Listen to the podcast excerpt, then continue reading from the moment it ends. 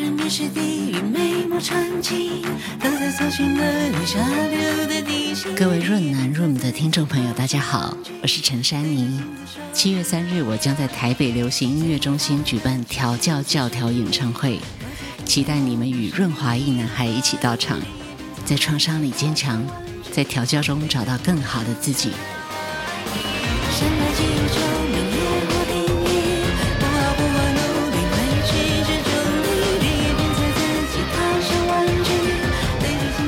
陈珊妮、珊妮女王的调教教条北流演唱会即将在七月三日举办，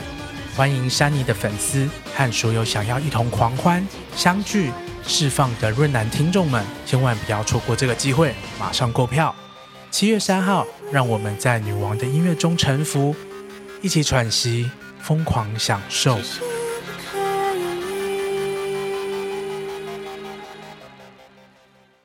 精神暴力就包含很多各种操控，比如说刚刚讲的限制你不可以出去，限制你到任何地方都要报备，而且你可能还要拍照给我看，或者是开视讯给我看。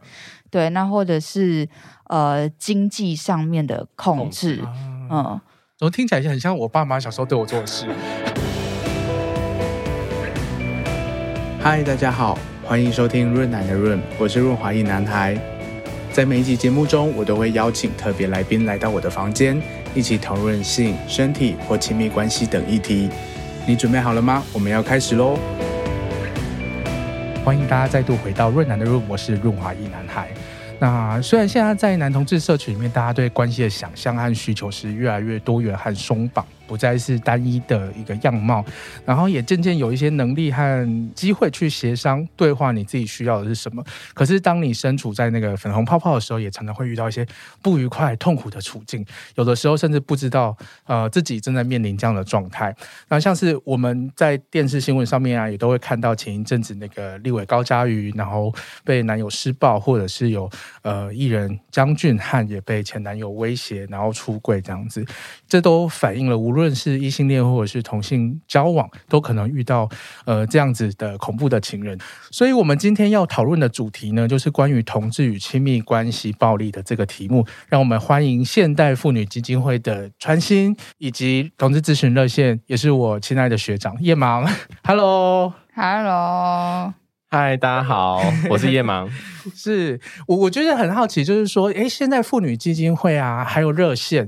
就是说，为什么会觉得这个议题？呃，很重要，然后以及你们各自有怎么样的观察？因为我们对热线比较熟了，我假设我的听众对热线比较熟悉，因为就是同志圈嘛，然后热线就是会关注就是同志社群里面的大大小小的议题。那大家可能会对现代妇女基金会这样的一个组织比较不熟悉，或许可以请传心来跟我们做一下介绍。好啊，没问题。好，我是现代的社工传心，传递温馨的传心，对，就是那两个字，笔画很多的那两个字，真的蛮多的，真的。好，刚刚润南有介绍，就是叶芒是学长嘛，然后其实我也是曾经是润南的学妹，对。对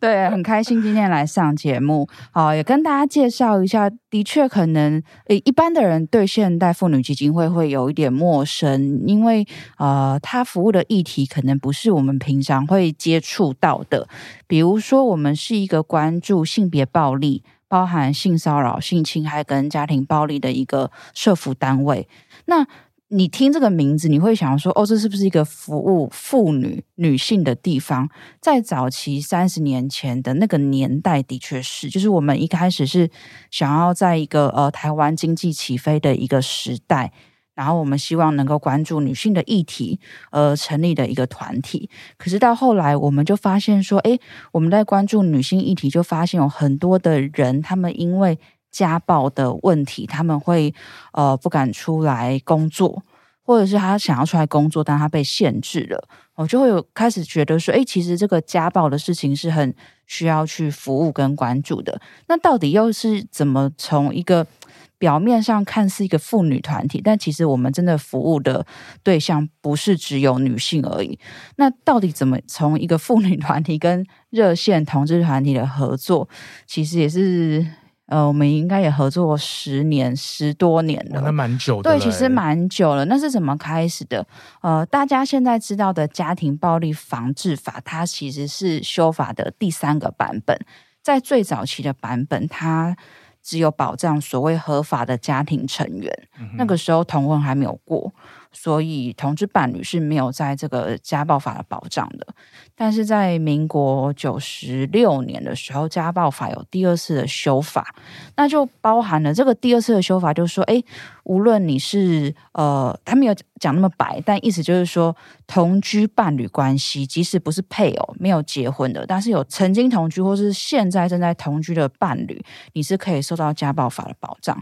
所以，对于现代来讲，我们是一个一直在服务家暴的一个单位。我们也有预期，就是说，哎，现在家暴法已经通过了，那应该会遇到一些同志的朋友才对。嗯、对，可是实际上，在我们服务的实务现场里面，没有那么多，就是非常的少见。那直到有一次，是我们差点错过一个女同志的个案。对，这个当事人，他来到我们法院的家暴服务处，他想要申请保护令，可是他一开始他没有揭露他是同志身份。那后来社工发现的时候，跟他核对，才确认到说，哎，对，其实是他是同志。可是你知道，大家在这个服务过程当中，社工一开始在跟他对话的用语，都说哦，你男朋友如何如何，他是一个非常异性恋设定的一个想象。所以那个时候，我们就发现说，诶，其实对我们来讲，我们真的差点错过了一个同志，而且我们还有可能会让他受到一些呃伤害。比如说，如果这个法院的文书寄到他家里去了，那可能就会让他的身份曝光的问题。所以我们就决定说，诶，那我们也想要让现代的社工做一些教育训练，想要更认识同志。所以就找了热线来合作，呃，那个时候一开始的合作就是帮所有现在的同仁上上课，嗯、就讲什么是同志啊，男同志、女同志、双性恋、跨性别等等的这一些。那在这个呃交流的过程当中，我们就发现哦，其实有很多议题是可以关注的，比如说。对于现代服务异性恋为主的社工伙伴来说，就才知道说哦，其实同志朋友他们的感情关系可能会遇到一些困难，是异性恋不会有的。那对于热线伙伴来讲，可能会发现说哦，原来家暴是这样子，不是只有打呃掐脖子才叫做家暴，原来家暴暴力还包含了很多的一个情况。所以我们从九十八年的时候就开始觉得说，哎，那好像。蛮有事情可以做的，对，就开始合作到现在，两边都会发现说有一些就是之前没有接触过的事情，有些概念这样子。嗯、呃，就热线的经验，其实我觉得我们那时候的观察，我们在咨询电话偶尔会接到，嗯，没有非常常见，但偶尔会接到类似家暴的电话。那那时候我觉得那时候早年那时候的经验，就是其实不知道要把他们鼓励他们去找哪样的专业家暴单位求助。因为也担心家暴单位陌生，嗯、所以求助之后会不会不小心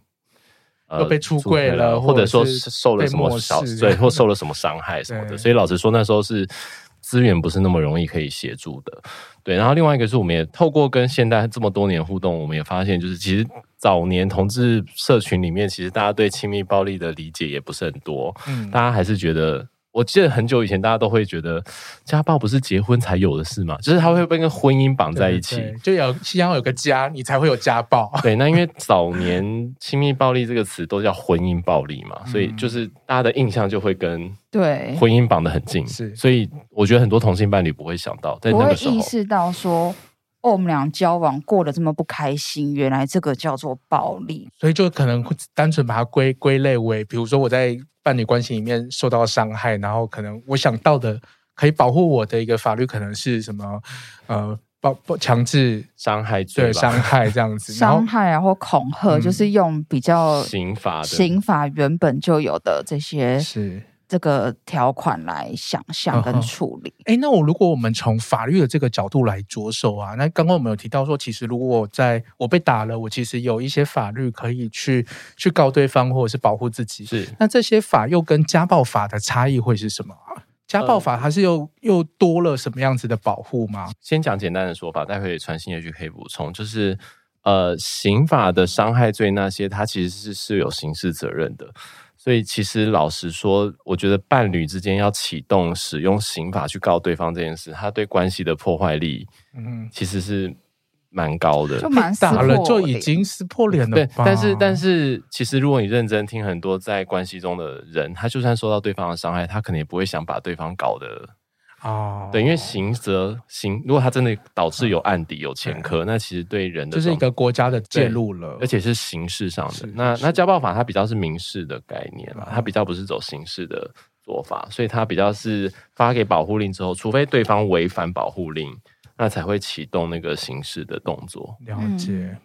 家暴法它的精神，它有定义到底什么叫做家庭暴力，以及它。保障了哪一些范围？再来就是，那如果是受到家暴的当事人，他可以有哪些服务，或者是哪些补助？其实，在我们的家暴法里面是有蛮清楚的一个规范。那跟刑法。有一个区隔，就是家庭暴力防治法里面有个东西叫做保护令，是可以让受到家暴的人去申请的。可是它只限于就是家暴法的保障的关系里面，可能包含家庭成员啊、情侣这些的。那一般人如果就比如说我们俩可能只是朋友，然后我们两个可能因为工作上一些事情闹不和，然后我去恐吓你，你也恐吓我，那我要去告你，我可能只是只能用刑法。但是我没有办法用保护令来保障我说，呃，因为你一直来骚扰我，所以我要保护说你不可以再来接近我。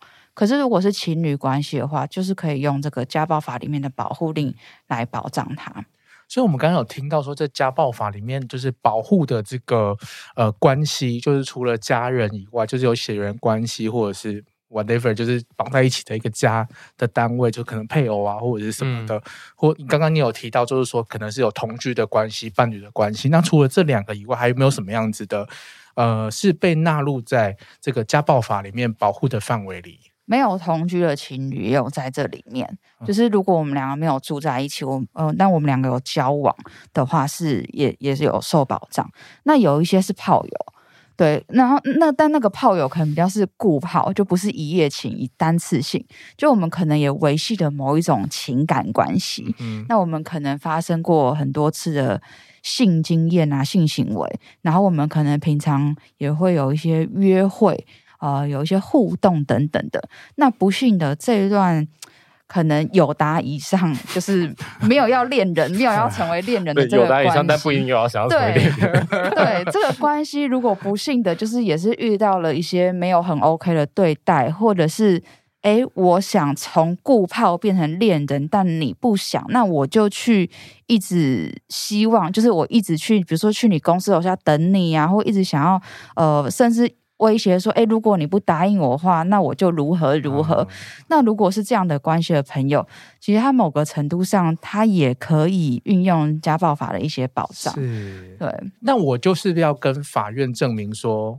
他是我顾炮。哦、呃，两个层次的不同。因为家暴法它有一个有一些服务不一定要走到法院那边，譬如说社工跟你会谈，跟你讨论你安全的议题，譬如说你呃夜间回家行走路线要怎么规划，然后你的通讯安全。这些这些都不用走到保护令嘛，就不用保护令是要跟法庭申请啦。对对，所以如果是社工，或者说你跟社工社工提供服务之后，其实家暴法还有很多是，譬如说心理咨商啊，因为蛮多朋友其实那个受伤经验，如果需要去协助，其实有时候需要一些心理咨商的服务，这些都是不用走到。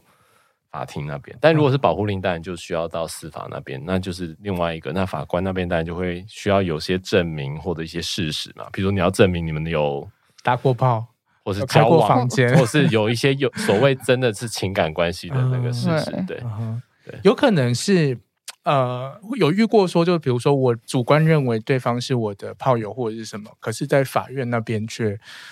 呃不以为然这样子哦。这种情况就是可能会看法官，有些法官他会觉得说，哎，这个不符合家庭暴力防治法的一个定义，因为他还是要有一个情侣关系啊，感情关系。那有些法官可能会觉得说，哎，这个可能不算是，但有些法官他基于一个安全的考量，然后又他们有举出一些他们来往互动的一些证明，比如说很亲密的对话截图。或者是呃，是可以去细数，所以我们认识多久？那我们可能有约会几次哈，这样的一个呃，比如说自己写的一个日记等等的，那法官可能会去认定说，诶，他们还是有一些情感关系在，那又再加上已经有一些暴力的状况，是愿意合法保护令的。不过，就像刚刚叶芒讲的，就是其实不是。呃，每个人他都会走到保护令，他都会选择用保护令来去保护他。不过，大部分的朋友会遇到状况，可能是报警，或者是去医院验伤的时候，他们就会面临到刚刚润南讲的，就是他们要什么，要不要去揭露他们是情侣的这个状况。对，对，那这个其实有些人的考量就不一定，有一些人他会讲的蛮隐晦的。他可能会说：“哦我们是室友，或者是我们是朋友。”那有一些警察的确，或者是呃医院那边一线接触到的人，就是第一时间最接第一时间接触到的人，他如果没有敏感到说这可能是一个交往关系的话，那就有可能他会错失了帮他做通报的这个。呃，机会，因为通报之后就会有社工进来服务。可是，如果我们的当事人他在第一时间他没有想要去揭露他们是情侣的话，那就有可能不会被辨认出来。但是有一些人，他们可能就是直接的去。让这个帮助他们的人知道说，我们俩就是情侣吵架，或是我们俩就是现在分手，然后结果他摔东西什么的，那他很直接的去讲出来，那呃这样的第一时间处理的人员，他们就有机会意识到说，这是一个情侣之间的暴力，于是就可以帮他们做通报，让他们可以有后续的服务。我我觉得这样听起来就是中间有很多。复杂的考量 的一个过程，就是你们会建议说，大家遇到这种状况的时候，要直接出柜吗？就或者是说不出柜，要期待那个第一线人能够 自动辨识。其实老实说，一般朋友，我们自己的经验的理解是，同志朋友通常通常如果真的遇到情侣或者前任啊，常常有时候是前任，就是的那些暴力的，或是非常不。状况非常不好的对待的时候，大家不会先找专业人员啊，大家都先找朋友。嗯，对没错。那刚刚传心讲的就是报警或去验伤，那已经是事情大条到就是朋友也处理不来。因为老实说，报警通常就是真的当下你要叫一个警力来把这个暴力的状况先暂停，对，办，因为这个动作大概只有警察可以做，嗯、一般人是做不来的。对，所以老实说，我觉得。我没办法给很快速的建议说一定要出柜，但我觉得至少你如果真的在报警的时候，那当然是第一个要紧的事情是先人身安全议题比较重要嘛。所以你事后呃当下觉得有些状态你很难判断要不要出柜，也许也许当下做不了，但我觉得至少之后这个危机解除之后，也许可以认真想想需不需要找一些专业的人，譬如说打电话给一一三。也许是比较友善的。如果警觉得当下警察没办法谈太多的话，我觉得事后联络也是可以哦。因为警察老实说，他大家找的第一个动作，通常是要先把那个哦可怕的、及时的暴力给给给排除掉。对对，因为那个通常真的是人身安全，所以大家就报警了，是，是，是或者是隔壁邻居打了。哎，有一些情境是朋友帮忙，就是比如说。哦呃，他来，呃，就是可能我分手的对象，他一直来我家找我，然后一直想要跟我求和，可是我就觉得这个情况很冲突，我就赶快 call 我朋友来，就有朋友来，他就想说，哎，我比较可以壮壮胆，对，然后结果这个这个情境呢，可能。呃，还是僵持不下，那朋友就决定说，哎，帮忙报警。这样的情况其实也蛮多的，所以其实朋友角色也很重要。嗯、就无论因为呃，可能跟申请保护令也是一样的，就是不是每一个同志朋友，或是不是每一个异性恋朋友，当他遇到一段感情关系没有那么 OK 的时候，他不一定会求助到所谓的专业人员，警察、医院啊，或者是社工。他可能先使用的都还是身边的亲朋好友的资源，嗯哼，所以我们作为一个就是当然我们都有朋友，知道说怎么去面对这个状况，其实也是非常的重要。诶，就是一方面就是你可能要知道说，哦，这个社会上有哪些资源可以使用，哪一些地方可以求助，然后另外一方面也要知道说怎么去呃冷静的分析现场的状况，这样子。对，其实还蛮复杂的，就是这个听起来就是感觉，尤其是暴力又有很多种的样貌。对对，然后如果是朋友的话，我觉得大家要，如果是那是遇到朋友跟你求援的时候，我觉得那个如果你是朋友角色的话，可能也要评估一，我觉得但务实的评估一下自己去的时候能够协助到哪些地方，嗯、然后是不是要先准备一些。资源或求助的管道放在心上，譬如说，就像刚刚传心讲，严重到你觉得不行，一定要找警察了，那也老实说，那就是真的务实的报警嘛，对啊，嗯、因为这个安全议题，人身安全比较重要啦。对。然后，如果事后可能可以陪朋友讨论要不要去医院验伤，如果他真的身上有些伤势的话，是对，因为验伤是未来他如果想要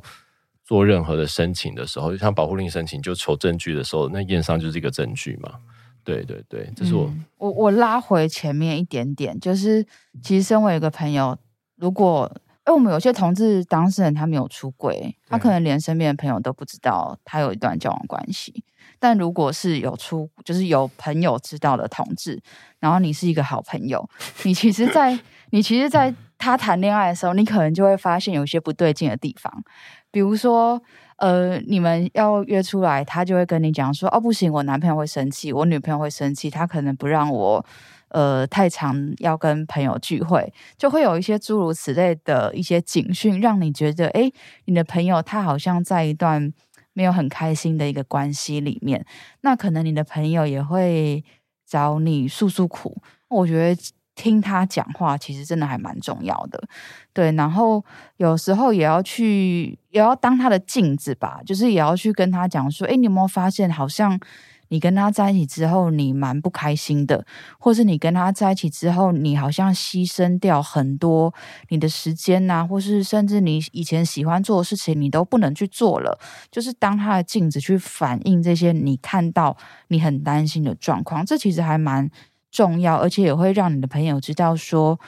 呃，有人关心他，有人在乎他的感受，他不是一个人在面对这些事情。因为我们也发现，就是在我们服务的呃同事朋友里面，如果他身边是有好朋友可以给一些帮忙跟协助的话呢，其实他越能够。呃，离开一段真的对他很伤害的关系，嗯，或者是他可能本身就是用一些不太恰当的方式对待他另一半的人。那如果有好朋友可以给他一些提点，或是也是反映一个镜子，让他知道说你很爱他，可是你用的方式好像让他很害怕你等等的这些提醒，那其实也有可能可以去避免掉他做更多进一步更伤害的事情。嗯哎，那在你们的就是服务的很多人，或者是听到的故事里面，呃，有没有听到一些比较除了肢体暴力以外的暴力啊？就是暴力的种类大概有哪一些？嗯，包含。肢体的话，就是他用他的肉身 攻击你嘛，或者是他拿东西，听起来色色，或是 或是工 或是工具，对，或者是也有一些，比如说摔东西啊，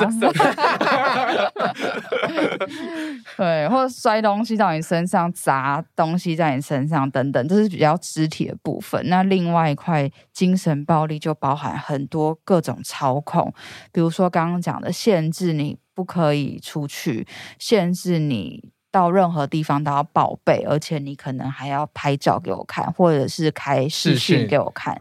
对，那或者是呃经济上面的控制，嗯，怎么听起来很像我爸妈小时候对我做的事？哎、欸，其实哎、欸，我觉得这就是很不容易的地方，因为我们的社会或是我们的家庭观念，我们其实很习惯被控制，嗯，我们很习惯被管教，对，被管教。对，我好觉得这一段又要变 S M。哎，但我觉得 S M 是你情我是知情同意的，那是完全不一样的事情。对，对，那就因为我们其实很习惯这种管教啊，然后好像这种权威的那种感觉，所以我们有的时候真的是在那样的关系、权力很不对等关系里面互动，可是我们却没有意识到，意识到没有很快的发现，对，所以刚刚讲的精神暴力是也蛮多的。嗯，然后精神暴力，大家言语上大家应该很好想，不过要我要特别讲，就是其实还有一种大家可能比较不会想到是，也许他是情感勒索，或者是比较自杀、自自杀、自残的一些威胁的举动。嗯、对，就是有些朋友他比较是。用自己的伤害自己来来来来处理这段关系，嗯、来来索求一些东西。然后你不怎么样，我就怎么样。或或已经实际去做行动，比如说他吵架，可能就跑到他们住处的那种呃顶楼加盖啊，然后就坐在那个边缘。呃，或者是说，哎，我们现在在大马路上，我就冲去那个车阵当中；又或者是本身可能有一些安眠药物的，那他就吞了大量的安眠药，就其实他可能已经有一些实际的一个行动了。那我想，无论是谁，我们都很难承受另外一个人的一个生命吧。所以，当我亲近的人这样子跟我互动的时候，在那个当下，很多人他真的就会觉得说：“那好好好。”我们先缓和一下，我们先我们先好好讲，就可能会先配合他，或者是顺从他的一个需求，但是他嗯，这其实就是就是一种控制。对，刚刚叶芒讲的，那除了这个伤害自己来达到一些勒索跟要求之外，呃，我们还有另外一块暴力叫做性暴力。嗯哼，对，那像我们刚刚讲的那个 SM 是。知情同意嘛，你情我愿。可是很多的性暴力，它不是，它就是不顾意愿的，呃，强迫发生关系，或者是说，哎，用一种很粗暴的方式，就也不是彼此同意的，可能用很粗暴，或者是甚至会受伤的方式，呃，发生性关系，这些也还蛮常见的。然后再补一个，也许，呃，有些同性伴侣、同志朋友，他们家有养宠物。对，其实宠物有时候也会变成一个，哦、对，对对，一个要挟。对，因为大家现在毛小孩嘛，就是宛如自己的小孩。小孩毛小孩就是小孩，啊、真的宠物是植物。对对对，好好。对，但是就毛小孩，我想大家就家里很多人都有养猫猫狗狗。嗯。对，就是有时候也会听到一些，就是那个威胁或那些举动是针对。小毛小孩，对，但那对对方来讲是一个压力很大的事情。广泛一点，就是用利用会让你害怕的事情来威胁你。宠物是一个，我自己也有服务过一个状况，就是他们在吵架，那他的伴侣就就跟跟他讲说：“哎，你现在是怎样？你是想要我把我们家小狗摔下楼去吗？”对，所以对，在那个当下，他真的是吓死了，然后就赶快。赶快，就他原本很可能很生气、很高涨，可是他当然不想要小狗，他也不知道对方到底会不会真的做，可能他不会想要这件事情发生，所以他也就赶快呃顺着他的毛摸，就是就赶快先求和再说这样子。嗯嗯然后就发现，这这是一个有效的方式。对啊，对有些人来讲，就会知道为什么我可以拿这件事情来威胁你，因为我知道这对你来讲是有效的，你会害怕，所以我可以利用这个东西来控制你。那你刚刚也有提到这个经济上面的暴力，嗯，对，这个也是在伴侣关系很常见的嘛，还蛮常见的。不过经济暴力的方式可能呃超乎大家的想象。嗯，大家想象的经济暴力会是什么啊？就不给你钱哦，不给你钱，你的经济仰赖他，就是你就是，譬如说没工作，然后你的经济仰赖他，就是每天等着他零用钱，嗯，然后你就要顺服他一切要求。嗯，这个还蛮常见的。那还有一种是，明明两个人都有工作，可是呃，一方的薪水交给另外一方保管，然后每天就是有额度的发零用钱，而且你不可以拿超过这个钱。然后你你买的任何东西，然后经过允许才可以买，或者是说，在你有工作的时候呢，我对你的一些暴力的状况，让你没有办法稳定的上班，你就没有办法稳定的收入，甚至你在职场上面，老板同事会觉得你是一个很难搞的人，然后你是一个很不配合的同事，那所以也有可能会让你失去了一些呃工作的独立性。还有另外一种也很常见的，就是分手后去呃要回哦要哦要回，就比如说我们两个在一起的时候，明明心甘情愿买一件很贵的外套给你，或是买一个什么名牌给你，嗯、但是买手机给你，但是呢，分手之后呢，你就要还我，不然你就还我同等值的金钱。那如果你不付我这个金钱的话，我就怎么样怎么样。嗯、对，这样的一个精神暴力的状况也还蛮常见的。这很不合理吧？就是大家要送就心甘情愿送，不要再要回来了。对，我觉得这是情商哎、欸，就是谈恋爱的情商。你真的在交往的时候，你可能会很愿意付出，可是你要去想，就是哎、嗯，那如果我今天这个感情真的没办法顺利下去，我可能会分手。呃，如果这是一个你送出去，你会想要要回来，或者你会觉得很心疼的东西，真的就是干脆不要送好了。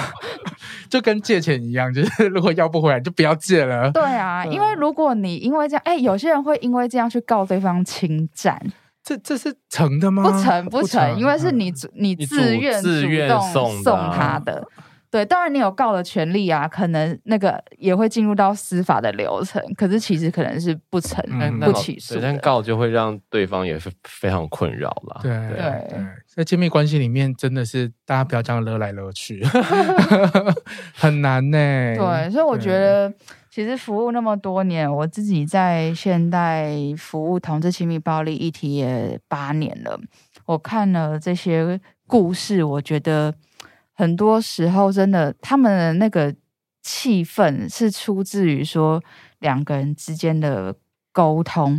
但有些他是。权力关系不对等，可是有些时候是我对你这些报复行为，可能是我对你有很多很失望的地方，我可能很渴望得到你的爱，可是我得不到。嗯，对，那我就用一些不好的方式来索求，可是这个索求真的会把对方越推越远，可是你没有发现，然后你以为，哎，你用了这些恐吓威胁的方式会让对方顺服你，那就算你得到他的人，可能也得不到他的心。嗯，对啊，很多时候是沟通相处的问题。嗯嗯，这真的就是在谈，就是亲密关系要怎么维持的另外一面，就是要注意到这个状况。那我很好奇，就是说，在两位的这个服务的对象，就是当然热线这边主要就是以以同志为主，买 LGBTQ 这边为主，而、嗯啊、现代这里都有。就那你们的观察上面，你们会觉得同志族群遇到的呃。暴力有比较特殊吗？然后或者是比较常常遇到什么样的状状况？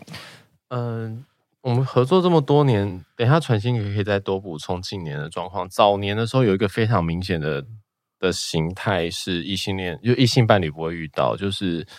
其实现在还是有啦，就是威胁出轨啊，嗯，就是威胁出轨，就是。蛮常见是在趋近分手的那个阶段，那我觉得那个可以，大家应该可以可以想象那个情境，就是想要挽回对方嘛，然后不知道怎么挽回，或不知道怎么处理这个要濒临结束的关系，然后所以就威胁说把对方的同志身份出柜到他的，也许是职场，或是家人，或是学校，如果是同学生的话就学校，那。除了同志身份之外，其实还有另外一个是艾滋感染者的身份。嗯，所以我们也会遇到，就是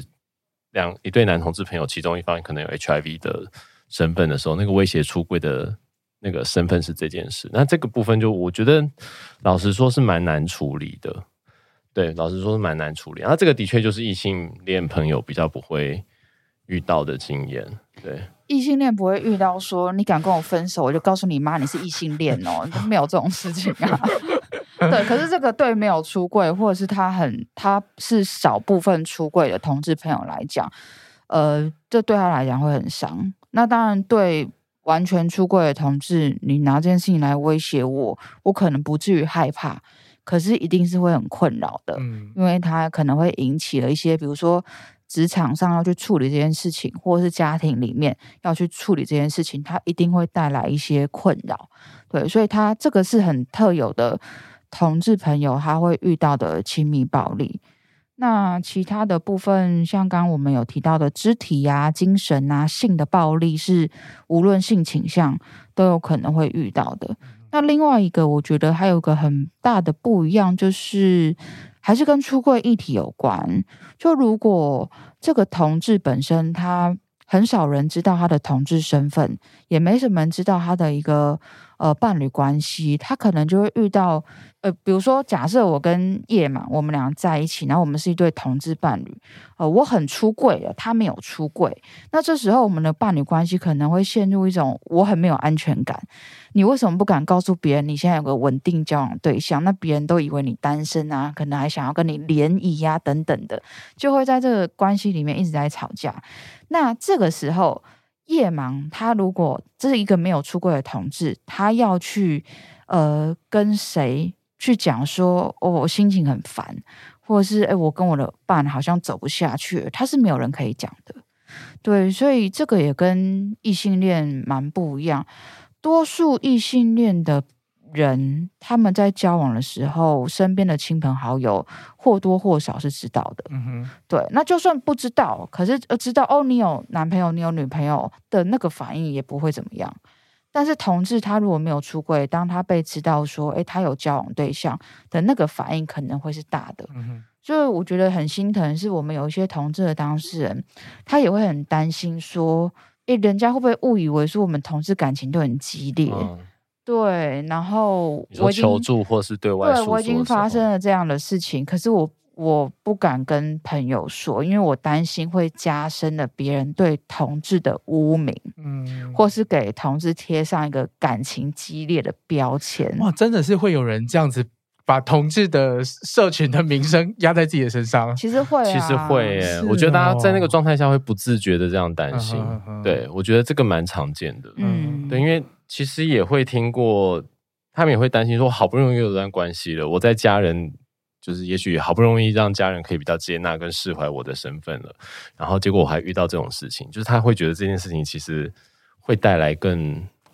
要去处理家人怎么看待你是一个同志这件事啊，嗯、我觉得这个内在的心情是有的。嗯对我觉得刚刚听就是两位这样分享，尤其传新刚刚讲的那个呃，一个出柜，一个没有出柜这样伴侣关系，我就想到我前任好像就是这样子。你是很出柜的那个吗？应该是吧，很合理吧？对，然后我的前男友就是一个在学校就是都没有出轨，可是他有几个同志的好朋友，这样子我们也是会出去喝酒。可是我那时候遇到的状况是说，嗯、呃。他不敢在校园里面跟我有比较亲密的互动，对对对，就是靠太近他就会不开心，然后就觉得，就我我我就是可以很自在的，就是出柜也不是突然的，我也是花很大的努力，然后好不容易交一个男朋友，却要假装自己是异性恋，所以我那时候在校园里面，其实我是有点不开心的。然后比如说他出去跟同学出去玩，比如说出就是出国啊什么的，然后大家就是可能会在饭店里面跟伴侣就是。跨跨洋的这样子聊天，然后、嗯、对对，然后他就必须要，就是他必须要在一个后面是墙壁的地方，嗯、然后开视讯，然后我讲他听，他不能讲。哦，他不能被发现他跟男朋友讲话，对对对，讲电话，然后久而久之我就觉得好累哦。对，然后像我们一开始讲说遇到恐怖情人，其实有一些情人，他就是在这样的一个状态里面，你很累，然后你觉得对这段关系是很失望的，为什么好像不能够把我们的感情很大方的呈现在别人面前？有些人他会选择是，真的是用一直去争吵的方式去处理，所以大家在谈的恐怖情人，我们会觉得说。他是不是真的那么恐怖？其实也不一定。嗯、对，有些人他当然是比较恶劣的，他真的是用很多的手段去伤害他的另一半。可是有些人他是在这个关系里面，那是一个关系互动的议题。对，他在这个关系里面，他可能他也很受伤，可是他用了比较，我都会形容很像刺猬，就是好像会很防卫啊，然后或是。呃，很受伤，可是又用刺的方式去伤害到了对方，对，所以也会蛮希望大家，但恐怖情人这个词还蛮第一时间很很快可以理解，就是很很可以想象这是什么。但是如果你的朋友，或是你也发现你自己在关系里面用一些比较不恰当方式在对待另一半的时候，哦，我觉得不用太快把自己或者是对方贴上恐怖情人这个标签，因为很多时候真的就是我走投无路，我我不知道，我想不出来，就是我们从小到大学到的情感教育的范本都没有告诉我们说，我们要怎么样好好处去处理这样的感受。所以在这样的一个情境底下，我可能真的是我不知道，我除了对你大小声，我除了跟你讲说。你把手机拿出来给我看，我看你按谁爱心，就是 这些很细微。对，我要看你的 IG，看你有没有开小账追 踪谁。你有没有把 App 删掉？对，就是这种很细微、很细微的这种不安的呃操控，呃，他不知道还可以怎么做。嗯，对。那但是如果我们太贴了恐怖情人这个标签，他可能也会觉得说。这是我就恐怖到底吧？对啊，或是这是我吗？你们在讲的是我，或者是他会觉得，那我是不是真的是这样的人？嗯、那我真的可以跟他，如果真的想求助，他可以，我我可以跟朋友说吗？朋友会怎么看我？嗯、哼对，我觉得那个那个担心害怕也会加深。哎，所以那你们在服务的对象其实也不是单纯只有就是受害者这个角色，就是也有就是可能意识到自己可能不太知道怎么面对亲密关系，然后常常会使出这些手段的人，也是可以找你们求助的。可以，可以，而且因为其实老实说，有一些伴侣关系，他们的暴力的状态有时候不一定是单方的，嗯、对，就是大家如果应该有，时候是互相，有时候是互相的嘛，就是譬如说我随便举一个异性恋经典情境，就是。呃，就是老那个老公会打老婆，有时候那个老婆的嘴也是 嘴巴念的也是非常的尖锐，哦、是是是所以其实那个这没用的男人呐、啊，赚了那个眼钱有什么用啊？然后什么什么的，就你知道那些词，其实虽然它不是肢体暴力攻击形式，可是对那一个也许对那个老公来说，这个言语的伤害力其实非常强大。嗯、所以老实说，有些东西蛮互相的，嗯，对，所以也没有那么单方的，一定是。但有时候有些伴侣，他们的确是比较权力不对等，就会比较像润南你刚刚提的一方，只有一方明显是被害这样子。对对。我突然又想到我以前在还是当你学长的时候的故事，一直回想起情感经验。对对对对，我就觉得说，哎、欸，其实我我好像真的从来没有从呃，就是暴力或者是受害者或者是加害者这样子一个在在关系里面的这样一个角度去思考我以前做的很多的事情。然后就是刚刚这样聊下来，我就开始过往的一幕幕 浮现了出来。真的不会啊，而且就像分手好了。你一定会很想去看他发了什么文，跟哪些人还有互动，对呃，有没有一个疑似新对象出现？你一定会很关注这些东西。可是那些行为如果变得太过度，那可能就会是骚扰。嗯，但是在我觉得，我们任何一个人有过那样的一个经历，在那样的一个情感状态的时候，我们是很投入在那个状态里的。我们可能真的没有意识到说，哦，我做的太超过了。或者是我让他不开心了，嗯、或者我让对方很有压力。这个、对我让呃对让对方很有压力，无论是分手后还是交往时候都有可能发生。所以我们的确也服务不是只有所谓的被害人哦、呃，我们有做一个网站叫做秘密说出口。它是一个给同志朋友的一个咨询网站，所以只要你是在这个关系里面，你觉得你有意识到不对劲，你有意识到说，诶，你们的一个冲突，或者是甚至有暴力的状况，无论你是哪一方，你都可以来跟我们做咨询讨论。嗯、那如果是以进到家暴体系，就是他可能被警察、被医院打一三通报了这样的当事人的朋友。目前的社工服务是以被害人为主，对。那但是如果是另外一方也很有意愿接受服务的话，也有服务所谓相对人的社工，对。那如果是像刚刚叶芒讲的那种互相的，比如说我们俩吵架，然后互相推挤，甚至互赏巴掌，这种也很常见。然后这可能一报警，警察哦知道说，哎，你们两个都。都各自有动手，可能警察都帮你们两个做通报，那都会有社工来服务，就会有一人会有另，就是对各自会有各自会有一位社工。嗯、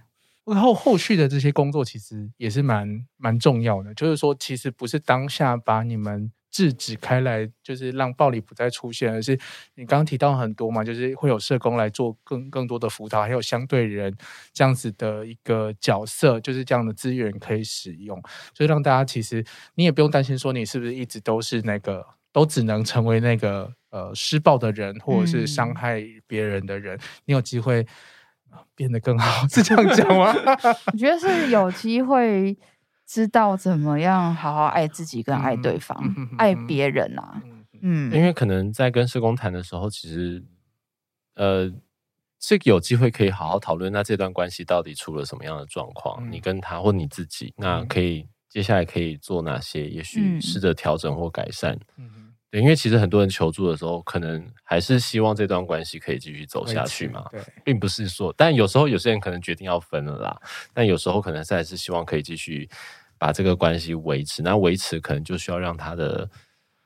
更品质，或者所谓互动的状况可以更好，这样子。除了说就是一个想走，一个不想走，那我们常常听到的很多家暴的故事，就是一个典型的模式，就是走不开。嗯，对，就是施暴者，可是就是受暴者，他可能离不开这样，离不开这段关系。对对对，这个也有，嗯，这个也有。然后就是我觉得我们的服务经，我们看到的经验里面，就是每对同性伴侣他们这个状况，有些人的确像润南你刚刚提到，他就是呃已经习。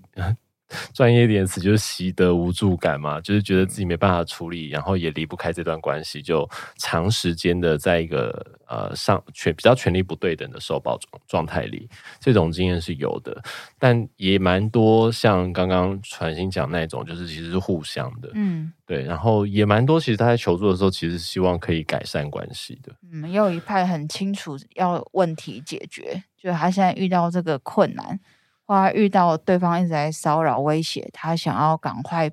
处理掉这个呃艰辛的情境，就是各种类型都有。嗯哼，那我我好奇就是说，我们在两年前就是开始同志可以结婚嘛，嗯、就是用七四八，可是这个呃结婚就是这个婚姻法又跟就是呃跟民法民法不太一样，那我们的这个。如果说我们这样的亲密关系就是走上了法律的途径，我势必是一定要出柜的吗？还是有什么方式可以，呃，可以让我们求助的同时可以更安心，说我们可以暂时不用担心可能要被出柜后续的这些困扰？嗯，我觉得大家的担心可能要想一下，就是这个所谓的出柜是指什么？因为如果比如说我去报警，然后跟警察说。我跟我女朋友起了一些冲突，那这可能就是一种出轨了，对。但是他不会是哦，警察知道了，然后还会告诉大街小巷，或是打电话到你的家去跟你的家人讲，就这样的事情是不会发生的。所以，如果进入到跟专业人员求助，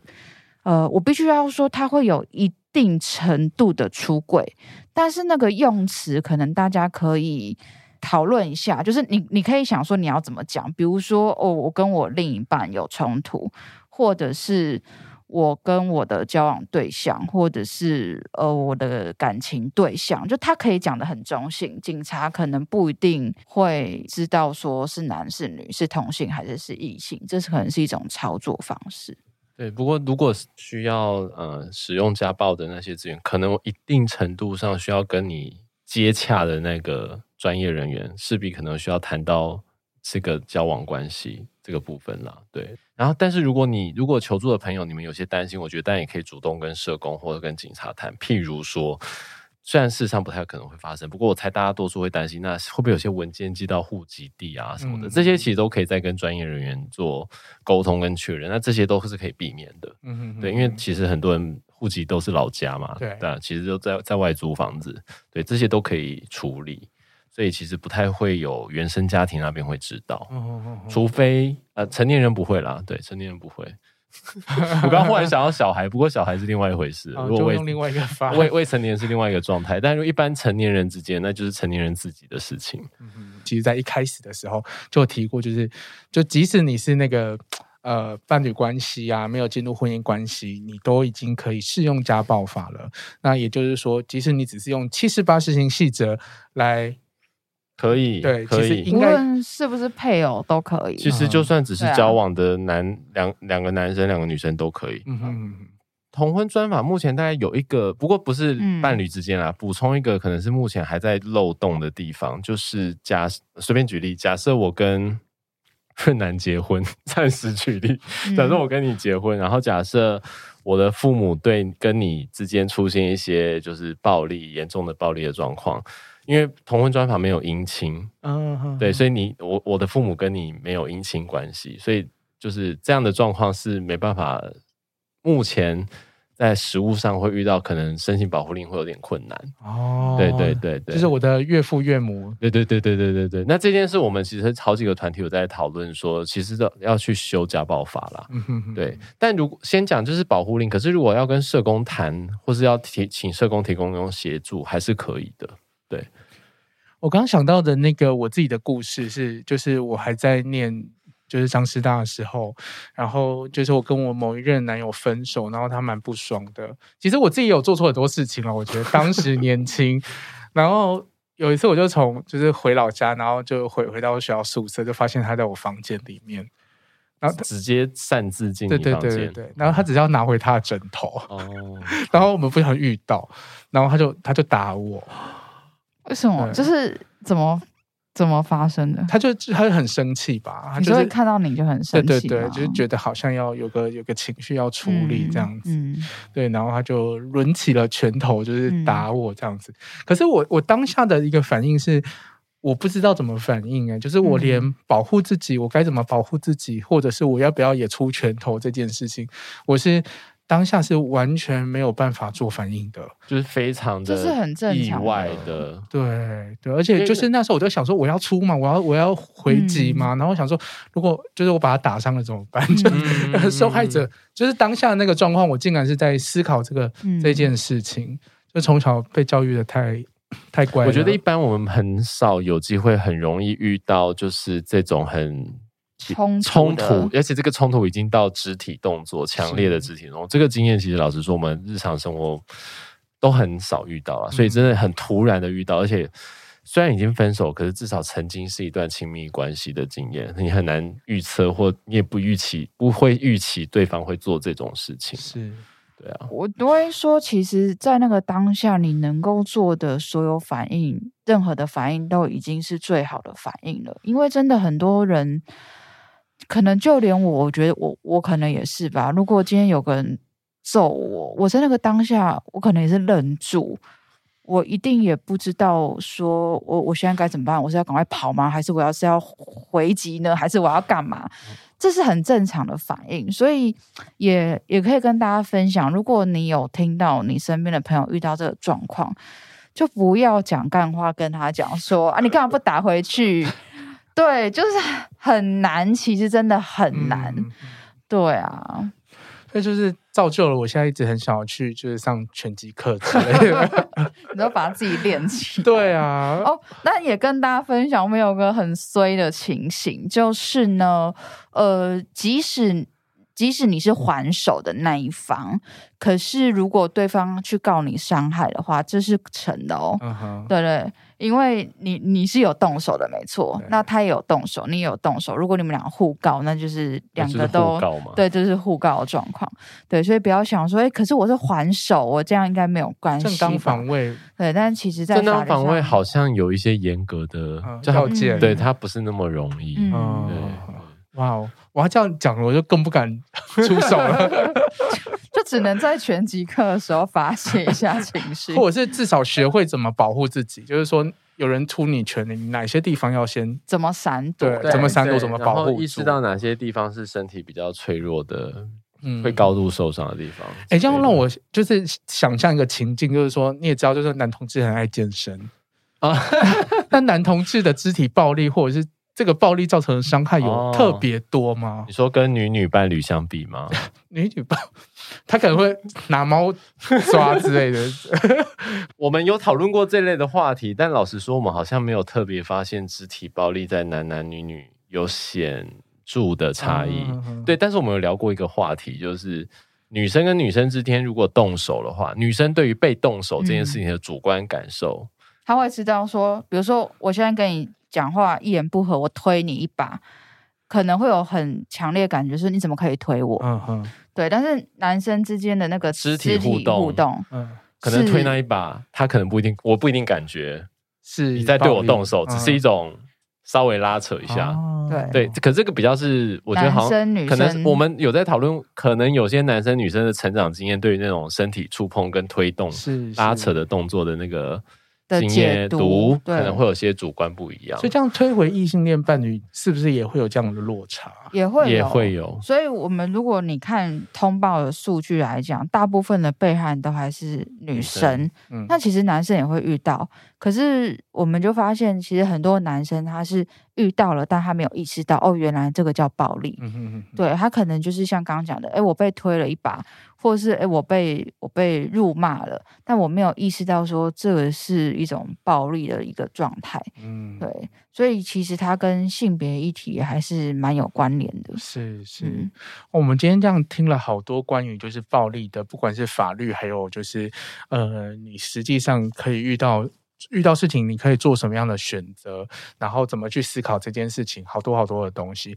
那最后，我想要很好奇，就是说，那如果说我今天不管是不是同志或者是异性恋，我今天遇到这个状况，有可能我是呃受暴者，然后也有可能我意识到自己好像在关系里面做出了一些不好的决定，我应该怎么求助啊？就是热线，我就是打热线的电话嘛，然后。现在这边也是、嗯、可以 Google 秘密说出口网站，就是给同志朋友在讨论同呃冲突跟暴力的咨询网。对，那或者是一般你打一一零一一三，一一零是报警嘛？对，一一零是报警。对，一一三是全年无休的二十四小时全国保护专线。嗯、对，那上面接听电话的人都是社工，所以你想要找人谈谈打。我们刚刚聊到的这些资源都是可以的，就是一一三也是可以跟他聊聊天的吗？可以啊，可以。那你也可以不用一下子就把你真，就如果担心出柜或什么，你也可以先暂时讲一个昵称，就是我我朋友，对，或者说啊，我叫我叫夜盲，我也不用一下讲出我很多个人资讯，然后就说啊，想要先咨询讨论一下，这都是可以的。哦，所以他不会有占线的问题。一三电话接线的频率。他们班蛮多的，嗯、他们值班，因为其实是全国的的专线啦，所以其实值班的社工非常多。嗯嗯嗯。那在两位的这个服务的过程当中，有意识到说，就是亲密暴力这件事情，它是有越来越多吗？还是我们对于关系其实有越来越呃可以好好讨论？我自己观察，因为刚刚传馨有提到，呃，现在跟热线合作这个议题开始推。其实是民国九十八年嘛，然后现在已经也是多十多年了。就我自己观察，同志社群对这件事情的意识跟敏感度有明显在上升。所以我自己观察是，大家有开始意识到说，伴侣之间可能会出现这些事情，然后这些东西是有资源可以协助的，然后也知道说这件事情好像是一种暴力，严重一点的话，他们会诠释为这是暴力。所以我自己觉得，跟早年相比，我觉得同志朋友的自我觉察。跟了解这件事跟我有关的意思是越来越好，对，其实也蛮多朋友开始会关心说，那我们如果关系出了问题，嗯、我们可以找什么样的资源协助彼此？因为现在坊间的资源也很多，或者是在谈伴侣关系一体的。无论是 YouTuber 啊，或是 Podcast，其实也都很多，所以大家也越来越有意识跟有资源，知道说我怎么样去经营一个比较好的关系。那当我遇到一个不好的关系，我更有意识知道哦，这是一个怎么样的状况，有意识知道跟出来求助，呃的多，呃，我们某种程度上也觉得是好事。它可能不一定代表这一类的事情变多了，而是大家更知道可以出来求助，而且会觉得说求助没什么好丢脸的。嗯、因为在古早时代，大家会觉得说，这是你们的家务事，不要拿出来讲给别人见笑。对，我们秘密说出口网站有一段话，就是说，当你愿意出来求助，求助就是改变的开始。对，我觉得它是一个很很有力量的话，也非常呃鼓励大家，就是无论这个求助是聊聊天、讨论讨论，还是真的有要使用到一些很专业的资源都好，而是怎么样帮助你自己去看到你真的值得一个好的亲密关系，你值得一个健康快乐的亲密关系。那现在哪里卡关了？然后我们可以一起来讨论该怎么做，该怎么去调整会更好。嗯，其实我我跟传心都很喜欢他刚刚讲最后那个，我自己也是很认同这句话，就是不管大家生命经验怎么样，但是其实要相信自己都值得一段呃健康跟开心，两个人都开开心心、快快乐乐，然后可以彼此成长的关系啦。嗯、哼对，然后我觉得这件事情的确是每个人都在做的功课。那如果真的遇到困难，我觉得。不管愿不愿意使用专业资源，先试着找身边的可信任的朋友聊聊，然后慢慢看能要怎么样改变。我觉得这件事蛮重要的。是是是，就是如果说你不觉得自己值得一个好的关系的话，那你就单身吧。这是应该也是个好选择吧？单身也是个好的人，也是一个好的生涯选择。对啊，对，当然当然。对，没错。对，可是当然，如果你有需要的话，健康快乐关系也包含你跟你自己的关系。是，因为有些人他单身，可是他其实很空虚寂寞，然后一直在想要找找对象。嗯，对，那也是蛮累的。对，就是对。可是在这个找的过程当中，或者是又会觉得说，哦，我在这个呃交友市场里面，我很不受欢迎啊，可能又很自卑等等的那些的状态。嗯，好像也没有很健康。对对对，所以还是回到说，怎么样真的是爱自己，然后呃，去建立自己的自信跟自己的价值。那无论你是单身还是有伴，你都可以享受一段很自在的关系。是哦，这个是很最重要的。嗯嗯嗯，我觉得这个总结真的很棒诶，就是就是自己好好的面对自己，然后呃，即使是单身也可以。很健康这样子，然后不管你是要追求各种不一样的关系，其实我们都应该要花一些力气去思考一下，你到底需要的是什么，然后。在这段关系到底过得好不好，舒不舒服？那如果你真的不舒服了，我们今天的节目就是提供了大家一个初步的想象，就是说亲密关系的暴力有哪一些类型，然后有哪一些资源可以用，然后大家常常遇到的这些呃可能会有的担忧是其实是可以避免的这样子。那今天真的非常谢谢，就是叶芒以及传新来到润男的润。那我会把就是相关的资源和资讯都放在节目栏下面。那如果说你有呃，需求的话，你就是赶快去做一些咨询或者是求助。当然，愿意想要把故事分享给我，我可能也不能帮你做什么。不过，我就是把你转借给热线或者是现代这样子，对他们可是有更多的经验，还有就是很棒的专业，可以给大家很多的资源和资讯。那我们今天的节目就到这边喽，谢谢大家，谢谢大家，大家拜拜。